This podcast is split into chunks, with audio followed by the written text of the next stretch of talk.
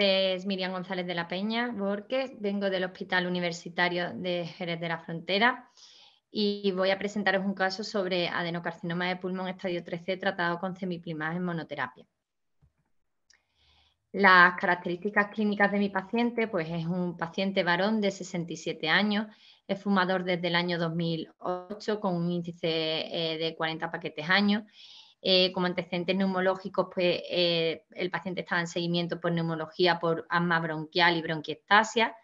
Entre los factores de riesgo cardiovascular era un paciente hipertenso, dislipémico, con una cardiopatía isquémica revascularizada eh, mediante estén coronario, intervenido en el 2008 de un aneurisma de aorta abdominal y otros antecedentes oncológicos previos que, que, nos encontramos, bueno, pues el paciente había sido intervenido en un carcinoma urotelial superficial, un PTA, eh, tratado mediante RTV vesical en febrero del 2019 y mitomicina C precoz.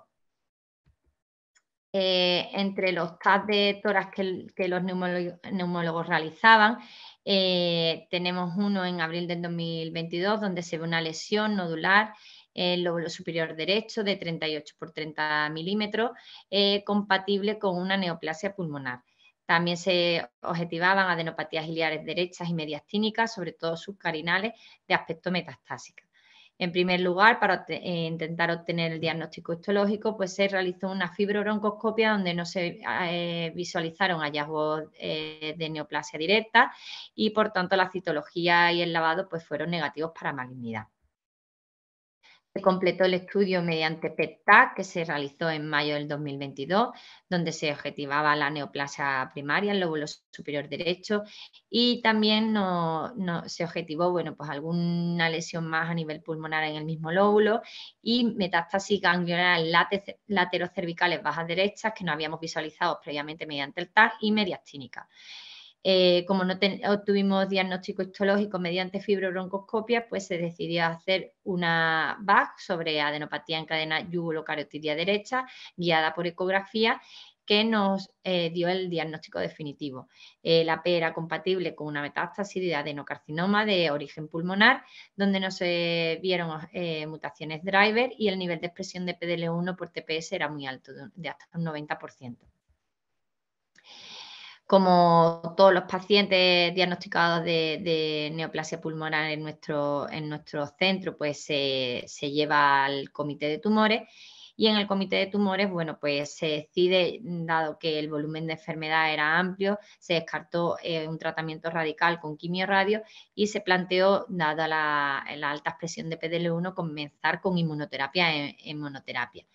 Y bueno, sí es verdad que, había la posibilidad de, en función de la respuesta, pues hacer radioterapia secuencial tras unos cuantos ciclos. El ciclo 1 de cimiplimab, que todos sabemos que es un anti-PD1, pues el paciente lo recibió el 27 de junio del año pasado, del 22. Eh, vi al paciente tras un primer ciclo de, de en el que negaba toxicidad alguna. Eh, la analítica eh, previa al ciclo 2 eh, estaba sin alteraciones.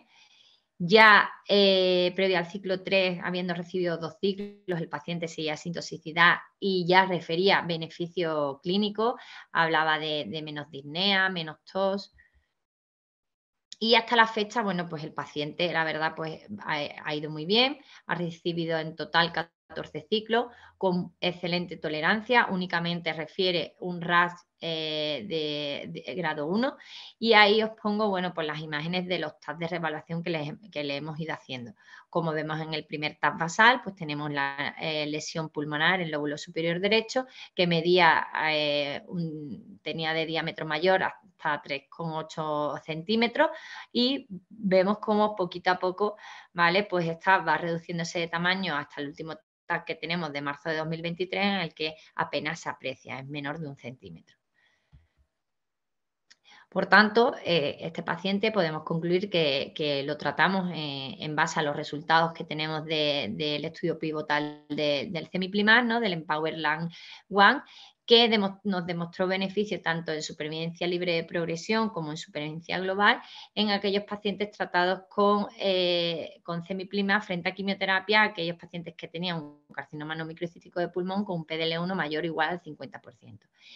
Eh, ¿Por qué elegimos el semiplimab? Bueno, sobre todo por los datos que tiene en pacientes mm, con, con, tumores localmente avanzados y no metastásicos, no estadios 4. ¿no? Vemos que hasta un 16% en el brazo de semiplimab eran estadios localmente avanzados que no eran candidatos, como nuestro paciente a quimioradio, ¿vale? Y vemos que en estos pacientes el beneficio también se mantiene, incluso que la hazard ratio es menor. Nuestro paciente a día de hoy ya ha alcanzado la mediana de supervivencia libre de progresión, que se situaba eh, en este estudio en 8,2 meses en el brazo experimental, frente a 5,7 meses en el brazo control de quimioterapia. ¿Cuál es la aportación de este fármaco del semiplimaz a mi caso? Bueno, pues yo creo que hay tres puntos clave, ¿vale? Menor toxicidad, menor toxicidad a la quimioterapia que hasta ahora hubiéramos puesto, ¿no? Eh, por tanto, mayor calidad de vida. Y ya no solo hablamos de gráficas, que eso lo sabemos todos, mayor supervivencia libre de progresión, como hemos visto, mayor supervivencia global, sino que se traduce en eh, control sintomático y beneficio clínico. Este es el estudio pivotal, por si alguno quiere tenerlo a mano. Y este es mi caso.